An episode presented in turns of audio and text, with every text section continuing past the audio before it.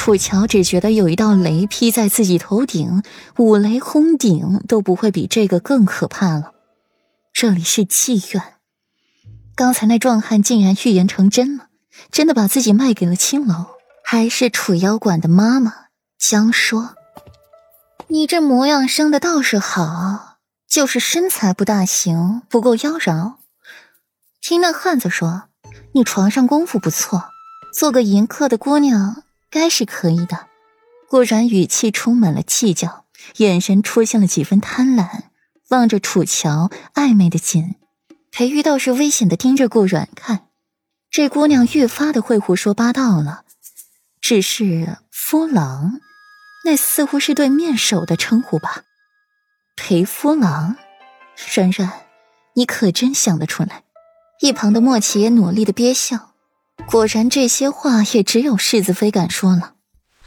我、我、我可以的，江夫人，你可以的。楚乔摇着头，她还不想去伺候那些神，也不想变成妓女。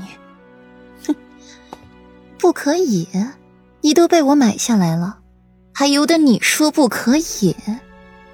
顾然冷笑两声，眼神更加的不怀好意起来。不。我没有，我没有，我没有卖身给你。楚乔刚一喊完，方才的壮汉又突然出现，钳制住了楚乔。这位江夫人，小的有眼不识泰山，冒犯了贵人。既然这丫头不乐意，江夫人不如就高抬贵手，放过她算了。大过年的，强卖强卖的也不好啊。要是这丫头一个骨头硬，宁死不屈，江夫人不就是浪费了钱吗？还招了晦气呀！那汉子陪笑，一手抓住他，一手紧捂着楚乔的嘴，只发出了呜呜的声音，眼里都是不甘。说的也是，既然顾然欲言又止，像是在暗示着什么。呃呃，江夫人，这是那二百两银票，小的还给你。那汉子将兜里的银票递给了顾然。换了别人，这汉子铁定是不会给了。只是这人是江说，顾阮静默了一会儿，没有去接。这银票就当给诸位的医药钱了，剩下的也尽可去讨些酒喝。大过年的，总不能缺了自己。这位大哥，可要怜香惜玉一些的好。是是是，江夫人说的是，小的这就走。那汉子欢天喜地的收回钱。看着楚乔，又是一副凶恶之相，拖着他走了，一路拖到城外的破庙里，一把把楚乔摔在地上。娘的一个臭娘们儿，敢骗大爷我！说好的五百两，怎么成二百两了？还让老子被那臭娘们叫人给揍了一顿。哼，明明是你，是你贪心不足蛇吞象。那江都说了，要都已经要同意了。是你狮子大张口开了错词，是要少了银子，关我什么事儿？楚乔背脊被砸得生疼，此刻想必已经是青紫一片了。娘的，要不是你胡说八道什么二百两，那江说的娘们儿能发飙？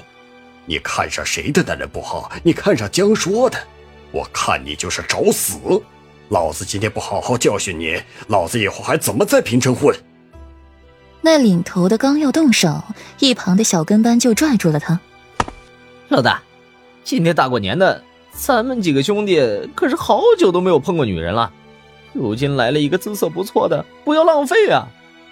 说完，一旁的男人看着楚乔，眼里闪着绿油油的光，像是见到了美味大餐一般，眼里尽是污秽淫邪。一夜风雨，满店狼藉。衣衫漫舞，几具身子附在了一个娇瘦女神身上，云雨不歇。衣服漫天的飞舞，最后落在了庙中佛祖的眼上，结结实实的蒙住，挡住眼前这污秽的一幕。各种声音气息交杂在一块，格外的撩人心弦。娘的，老大，这娘们没劲儿了。啊？什么？死了？这句话吓得那些正酣畅淋漓的男人立刻软了下身，争先恐后的从楚乔身上爬起来，利落的穿好了衣服，躲得远远的看着那女子，面色狰狞恐怖，一双眼睛瞪得极大，显然是死不瞑目。老大，这怎么办啊？